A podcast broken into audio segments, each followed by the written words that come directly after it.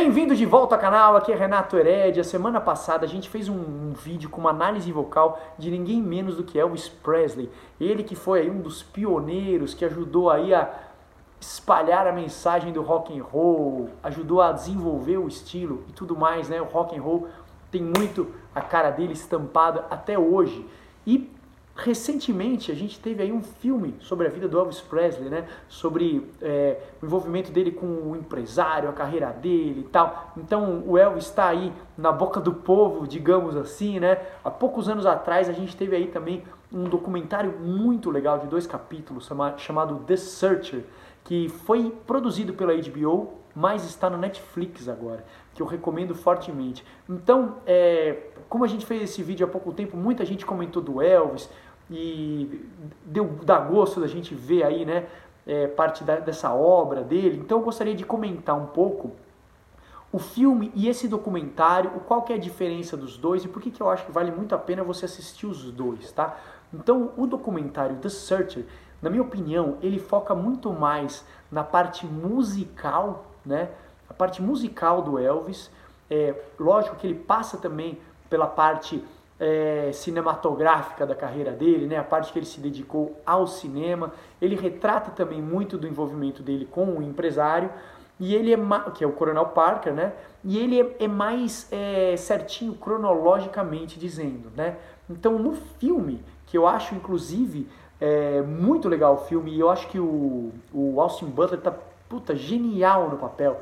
Você acredita que é o próprio Elvis em muitos momentos assim e falando, o jeito de se mexer, o jeito de dançar. Puxa, eu vi algumas pessoas falando: ah, o jeito de dançar você ensina alguém, é só treinar, coreógrafo e tal. Puta, é um puta de um trabalho. Eu achei que ele foi realmente muito, muito bem mesmo no papel do filme. Mas é um filme que, para ter esse entretenimento aí, né, nas duas horas que ele deve ter aí de duração e tal, é, se resume muito algumas coisas, né? É, a parte musical fica de lado, os músicos que tocam com ele, ninguém nem sabe quem são, né? Uma hora fala ele chamando um pelo nome, outro pelo nome, na banda nova tal. É, mas é, é uma coisa assim mais de pano de fundo, digamos assim, né? Realmente é, o empresário Coronel Parker e o envolvimento deles eu acho que toma aí a, a linha de frente, né? Na prioridade do filme. E no The Searcher, é, é, é um pouco menos romântico algumas coisas e algumas informações, né? Então, por exemplo, né, é, a parte do, do exército, né? O Elvis, quando ele surgiu ali, ele era um, um rebelde, né? Ele era um cara aí, isso tá no filme também, mas é, mostra lá a imagem ele dançando, aquelas coisas é, vulgares para época, né? A maneira como ele se insinuava, como ele se mexia tal. É, isso causava né, para o pessoal mais velho, mais conservador, né? O que, que é isso que esse cara está fazendo? E, e, no filme desenvolve, no filme não, desculpa, no documentário The Search ele desenvolve mais o que estava acontecendo naquele momento, né? O movimento e tal. É, então fala inclusive, né? E eu tenho um amigo que até comparou, né? Ele falou, poxa, o Elvis quando surgiu era uma coisa tipo assim, Anitta, né? Pô, o cara que faz aquela coisa que, nossa, chocante assim, né? Ninguém é, quiseram prender, foi denunciado, né? É, e na TV, né? Não, não vamos mais passar esse cara, né? Realmente colocaram dessa maneira. No filme ele ia para cadeia, né? É, no documentário não fala que ele iria para cadeia, mas fala que o Coronel Parker ele queria conquistar, né? Queria que o Elvis fosse o queridinho da América, né? Como o Frank Sinatra, né? E vale a pena a gente a gente notar, né? Nas letras dessa geração que veio antes, né? Tipo Fly Me to the Moon, né? Essa coisa mais mais romântica, né? Mais é, ingênua, né? E aí de repente é, chegou Elvis Presley, né? com letras que não eram dele, mas do rock, né? Que vinham da música negra, né? Do blues, rhythm and blues, tal. É, letras muito mais insinuantes que tinham tudo a ver com a maneira como ele se portava, né? Então foi uma coisa realmente muito chocante aí, né? Então o rock and roll aí começou a ser é, enxergado pelos conservadores, né? Pelo pessoal aí que já estava estabelecido bem estabelecido ali, né, na, nos Estados Unidos, como uma música de comunista. Misturavam os negros, os brancos, né, é, tudo junto, né? Como assim tudo junto, né? Numa época aí de segregação, né? Isso nos anos 50, gente, não tem muito tempo atrás, tá? E aí o Coronel Parker teve essa ideia aí, né? No filme, ah, então vamos prender o Elvis se ele continuar fazendo isso aí e tal.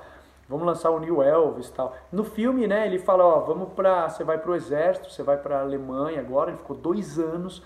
Naquela época, a carreira de um artista, né? É, principalmente de um estilo como rock, que era novo, não, não tinha uma duração tão longa é, como tem hoje em dia, né? Mesmo os Beatles, ninguém imaginava que ia durar mais do que um ano, dois anos, três anos. A cada vez era uma coisa, né? Puta, os caras aí, ainda inovando tal. E o Elvis foi muito aí. Então ele teve essa, essa visão estratégica de tirar o Elvis da jogada um pouco, descansar a imagem dele, ganhar ele aí como um bom menino, né? Tem a imagem do bom menino que foi pro exército, cortou o cabelo, tal, não sei o quê. E depois ele voltou realmente como queridinho da América, né? Perdeu aí a posição dele de rebelde, né? De identificação com a galera mais jovem, né? Perdeu isso quando chegaram os Beatles, né? Ele inclusive é, foi falar lá na, no FBI que os Beatles não eram uma boa influência para os americanos, tal. Ficou mesmo mordido, né? Mesmo tendo encontrado os Beatles na primeira visita deles para os Estados Unidos, que foi já uma coisa assim é, avassaladora, né? E aí ele pô, recebeu os Beatles na casa dele, mas é, não gostou, né? É, os Beatles eram comparados com o Elvis quando eles chegaram nos Estados Unidos, falando, ah, vocês são quatro Elvis, tal. E o Ringo ainda falou, isso não é verdade, isso não é verdade, dançando e tal. É... E aí o rock and roll se desenvolveu aí com a invasão britânica, né? É, veio Rolling Stones, The Who, várias bandas americanas também. E o Elvis acabou ficando, depois disso, com foco na carreira cinematográfica por conta do Coronel Parker, né? Ele que fez todo esse direcionamento. E o, o Elvis não tinha esse pulso de falar, não, eu vou fazer disco tal. Então as músicas do Elvis nos anos 60, até corrigindo, eu falei 70 sem querer na análise vocal, nos anos 60 ele focou mais para os filmes, né? Ele queria ser um, um ator de respeito, né? Um, papéis bons, mas ele acabou só pegando papéis de cantores, né? Até brinquei, né? O prisioneiro cantor, o mecânico cantor, surfista cantor, enfim, né? Qualquer coisa ele sempre cantava nos filmes, né? É, então ficava difícil ali, né? Dele engrenar de uma maneira mais ser levado a sério, né? Como como ator. E, e aí ele perdeu, ele ficou de fora, né? Como as músicas dele, os lançamentos dele eram todos para os filmes que ele fazia, emendavam um no outro, um no outro, um no outro, acho que foram sete filmes seguidos, sei lá ele acabou ficando de fora do que vinha acontecendo de novidade no rock, né? Ele que ajudou a criar, ele que era o pioneiro ali, né, na popularização do negócio, acabou ficando de fora e os Beatles, enfim, Rolling Stones, tal, demais bandas que fizeram, é, tacaram pau ali, né? O, negócio correu e o Elvis ficou para trás. Então a inovação de disco, de estilo de música, a mistura de estilos que o rock and roll é, pegou ali, né? E as músicas do Elvis acabaram ficando aquela coisa mais, mais ingênua já nos anos 60. E o Coronel Parker a gente vê tanto no filme quanto no documentário que ele queria, é, ah, o Elvis é um bom menino, vamos cantar uma música de Natal, disco de Natal, né? Oh, família, não sei o que. Era essa pegada, né? Então ele realmente ficou para trás até 1966, 68, desculpa que ele quis voltar, né? Que ele pegou um pessoal bem legal para dirigir o, o especial de TV, que era o grande comeback do Elvis, e tem isso muito legal no filme, e tem isso muito legal no documentário também, né?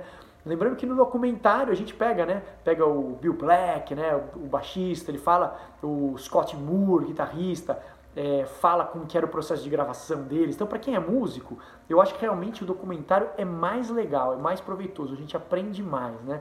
Então o Elvis foi, gravou pra caramba, depois ele, o Scott Moore, guitarrista, que depois virou um grande produtor também, é, depois quando o Elvis voltou, conta como que era o processo de, de gravação deles ainda, o que, que, como que ele participava ativamente disso aí, né, nos arranjos e tudo mais, na performance, ao vivo também, e e aí depois, né, é, ele teve esse, esse grande comeback aí, né, que foi legal. E se eu for pensar em 66, ele era um cara jovem ainda, né, ele não é muito mais velho do que os Beatles, né. 66 não, desculpa, 68. Os Beatles já estavam ali no final já, quando ele tá voltando, você vê? Tipo, já estavam no álbum branco, eles iam ter mais um ano gravando só praticamente, né. Que eles gravaram o Let It Be e o Abbey Road, em 69. E o Elvis aí tentando voltar tal, e voltou, o grande sonho dele era tocar fora dos Estados Unidos, turnê na Europa, né? É, a gente vê que todas as bandas faziam isso, excursionavam tal, e o Coronel Parker não podia sair dos Estados Unidos, segurava o Elvis a todo custo, né? Próximo dele ali e, e jogou ele para Las Vegas, né? Foi seduzindo ele com esse negócio de Las Vegas, aí foi ficando um show, uma temporada, outra temporada, outra temporada. Tem shows bem legais aí do Elvis dessa época, mesmo do Havaí. Eu acho que quando ele voltou aí a se focar na música, né? uma banda muito legal também, o Ronnie Tutt na bateria, tive o prazer de trocar e-mails com ele há uns 15 anos atrás, aí, 2009, 2010 mais ou menos.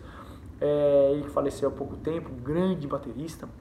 É, nessa, nessa época ele teve aí também na guitarra um cara genial também, é, que eu sou grande, muito fã, que é o James Burton também, hoje toca com o Vince Gill, é um grande guitarrista, uma veia country aí muito forte, né? É, então no filme ele, isso fica tudo de pano de fundo, né? E no documentário fala mais sobre os músicos, tem depoimentos dos músicos, depoimentos do pessoal que estava em volta, então ele é mais verdadeiro. Então eu queria fazer mais esse, esse paralelo aí para que você não fique só no filme do Elvis, que é do caralho, mas que você também é, consiga aí assistir The Searcher, esses dois episódios aí, que retratam inclusive mais detalhadamente também o final da vida do Elvis, né? É, como é que foi, com o que, que ele estava envolvido, com o que, que ele estava na época, é, como é que era o relacionamento dele com a filha nessa época. E, putz, essa, esse peso todo que ele ganhou, né? E a voz dele sempre potente, né? Ele estava ali já muito obeso, suando, tal, é, com muita limitação, e, o, e ainda o pessoal assistindo como se ele fosse aquele garoto, né? Brilhando o olho, ele ali daquele jeito, ainda passando e abraçando, beijando todo mundo, né? Ele beijava na boca as meninas que estavam assistindo o show. É, então, vale a pena aí, ó, assiste aí também o The Searcher também, se você gosta do Elvis, ou se você gosta de rock, eu acho que para a gente ter uma ideia do quanto foi que isso aí influenciou tudo que veio depois, né?